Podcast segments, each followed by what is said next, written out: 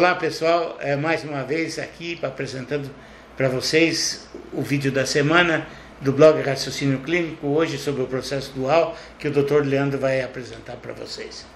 Então hoje a gente vai falar um pouquinho sobre a teoria do processo dual. O nome é complicado, dá até medo, né, Dr. Pedro? Sim. Mas na verdade é um conceito bastante simples. Basicamente, quer dizer que a gente tem dois sistemas de pensamento.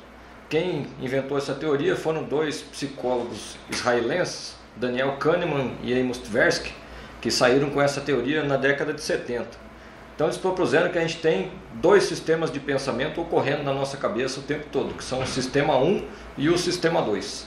Explica para o pessoal o que é o sistema 1, doutor Pedro. Bom, é, para vocês terem uma ideia do que é o sistema 1, a melhor alegoria é você é, ver o mocinho no cinema. É quando é, sai um diagnóstico que ele atira da cintura. Bam! O diagnóstico sai da cintura sem passar por um processo de raciocínio mais elaborado. Então, é um raciocínio que vai rápido, é, intuitivo e que é, não passa por nenhum processo cerebral antes. Já o sistema 2 é um outro sistema que a pessoa precisa querer pensar de maneira mais elaborada, mais analítica, tentando chegar a uma resposta para um problema a que ela foi apresentada. Então a gente tem esses dois sistemas ocorrendo na nossa cabeça o tempo todo. O sistema 1, que ele é involuntário, automático e inconsciente, é, e o sistema 2, que ele é deliberado, ele é voluntário e ele exige esforço e tempo para ele ocorrer.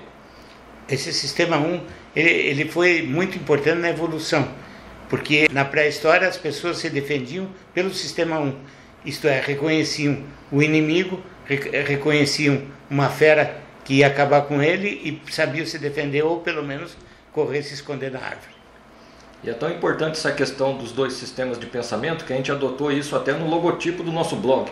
Né? Sim. Para quem nunca prestou atenção, a logo do nosso blog são duas metades de um cérebro lá, uma de uma cor e outra do outro, que é para ilustrar exatamente esses dois sistemas de pensamento que acabam ocorrendo o tempo todo na nossa cabeça. E é interessante que esses sistemas não foram criados para a medicina, foram criados para a economia, para tomada de decisões, como as pessoas tomam decisões em economia.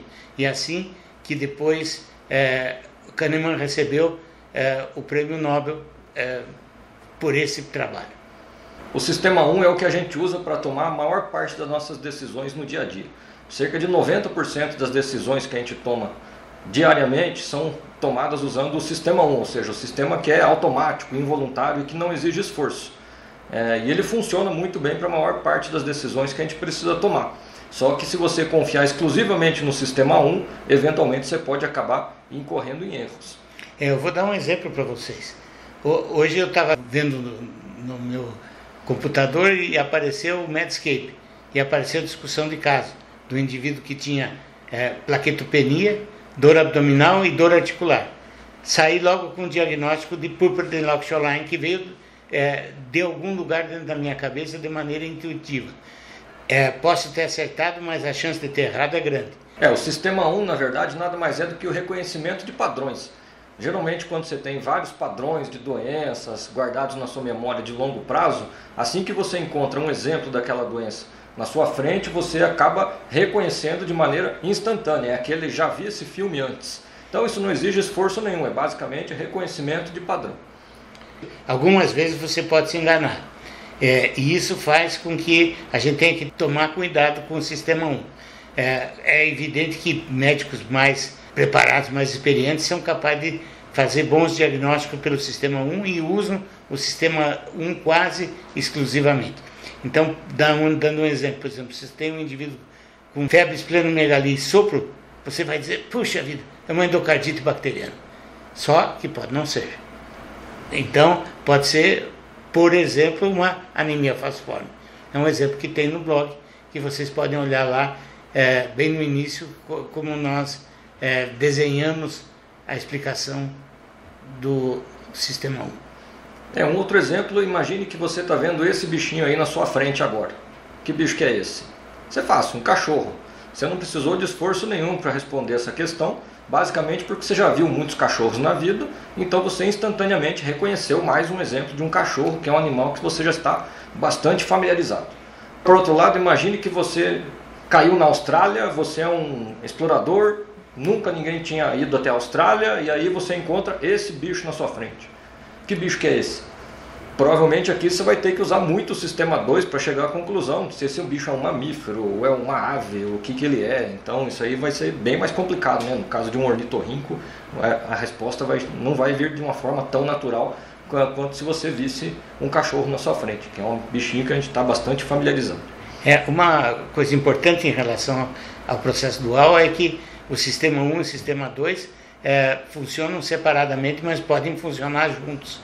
Você pode estar no sistema 1 e necessitar de passar para o sistema 2 para você chegar à conclusão da, do, do, seu problema que você está enfrentando nesse momento. É, o nosso amigo Pat Cross, que ele já escreveu sobre isso também, ele inclusive propõe um modelo para explicar como a gente faz diagnóstico, que na, é, nada mais é do que um outro exemplo de como a gente toma decisões para todos os problemas na nossa vida. Então, basicamente, quando você é confrontado com um problema, se você é, conclui que aquele é um problema familiar que você já viu, que você conhece, que você tem familiaridade, então você instantaneamente reconhece o padrão e faz o diagnóstico automático usando o sistema 1. É, o importante é que o sistema 1 ele é, ele, ele é adquirido por você ter uma quantidade de scripts que são descrições de doenças dentro do seu cérebro. Não, não é o chute, porque você chutar é uma coisa, a outra é você intuitivamente saber que você conhece aquela doença. Então, se você vê febre, sopro, esplenomegalia, provavelmente é endocardite. Mas você não vai chutar um outro diagnóstico sem saber o que é. Então, você fez vários scripts na sua vida, você montou scripts de endocardite, de anemia falciforme, de pneumonia, enfim, de todas as doenças e que vem intuitivamente. Então, muitas vezes o médico acha que ele é, é um, um mago porque o diagnóstico veio na, na cabeça rapidamente. Veio na cabeça porque ele estudou, porque ele guardou, porque o script está na, na gaveta e porque ele viu muitos casos com é, características diferentes um dos outros. Que não é só um padrão que tem de uma doença, são vários aspectos, aspectos de uma doença é, que pode aparecer.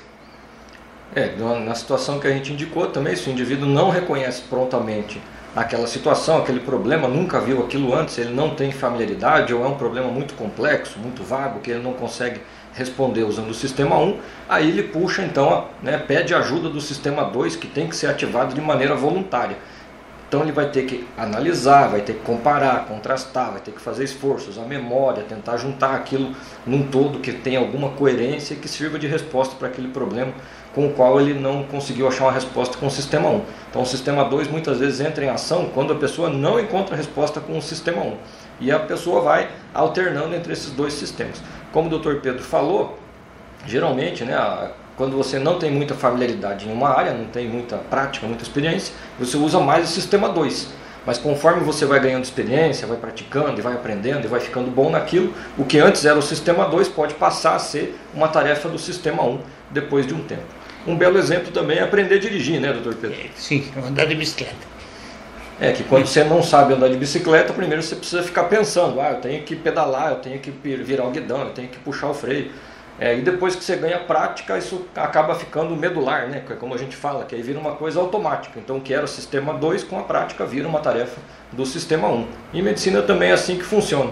Então, por exemplo, com síndromes, né? por algumas síndromes, quando você não conhece, você tem que usar o sistema 2, mas se você já é familiar com ela, você faz o diagnóstico com o sistema 1.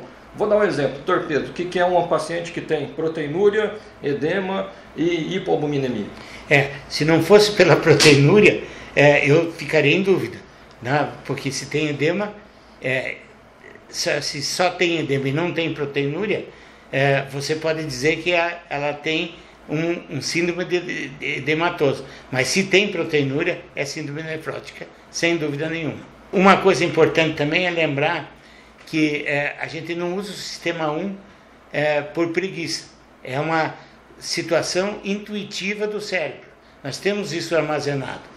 Mas nós temos sim preguiça de usar o sistema 2. E muitas vezes isso prejudica todo o processo diagnóstico se você não vai, na dúvida, procurar o sistema 2 e fazer é, a comparação e a contrastação, que é o método dedutivo, que é o mesmo método que é usado pelo Sherlock Holmes por isso que é, tem sempre essa comparação de diagnóstico com Sherlock Holmes. É, então, em resumo, o sistema 1 é o que a gente usa a maior parte do tempo, que é o diagnóstico rápido, automático, sem esforço. É, e o sistema 2 é aquele que é voluntário, que é deliberado, que exige esforço, que a gente usa geralmente quando o sistema 1 não consegue dar uma resposta para a gente. O sistema 1 está correto em praticamente 90% das, dos problemas que você vai encontrar no dia a dia, especialmente se você tiver experiência com o que você está fazendo. Mas o grande problema é você confiar só no sistema 1, né, doutor Pedro? É, e o sistema 2 também tem um problema que, por mais que você capriche com ele, você está sujeito a erros também. Ele não vacina contra erros diagnósticos, mas ele ajuda a, a levantar as hipóteses. Porque sempre quando a gente levanta uma hipótese, a gente pensa, que mais pode ser? Isso é a, essa é a pergunta clássica que nós devemos fazer. Que mais pode ser? E nisso o sistema 2 ajuda muito. Então, obrigado, gente, por assistirem a esse vídeo do blog Raciocínio Clínico. Não esqueça de é, se inscreverem no nosso canal do YouTube e ativarem as notificações aí embaixo para receberem tudo em primeira mão. E também de fazer inscrição no blog para receber nossas novidades no e-mail toda semana. Não é mesmo, doutor Pedro? Muito obrigado por nos assistir e não tenham medo do sistema do processo dual, ele não é tão complicado quanto parece. Obrigado, até a próxima. Obrigado, até a próxima.